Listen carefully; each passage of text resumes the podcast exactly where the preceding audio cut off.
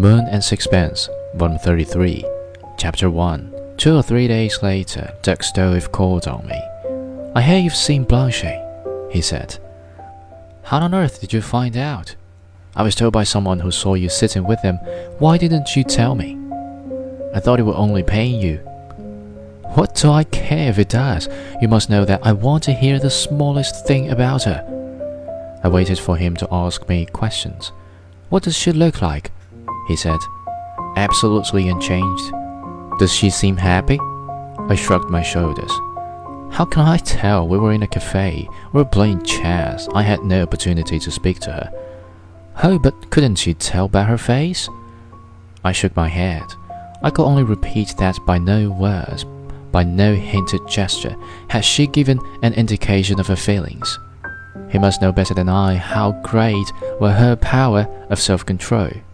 He clasped his hands emotionally.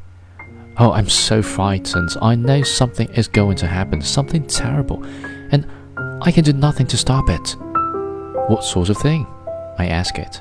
Oh, I don't know, he moaned, seizing his head with his hands. I foresee some terrible catastrophe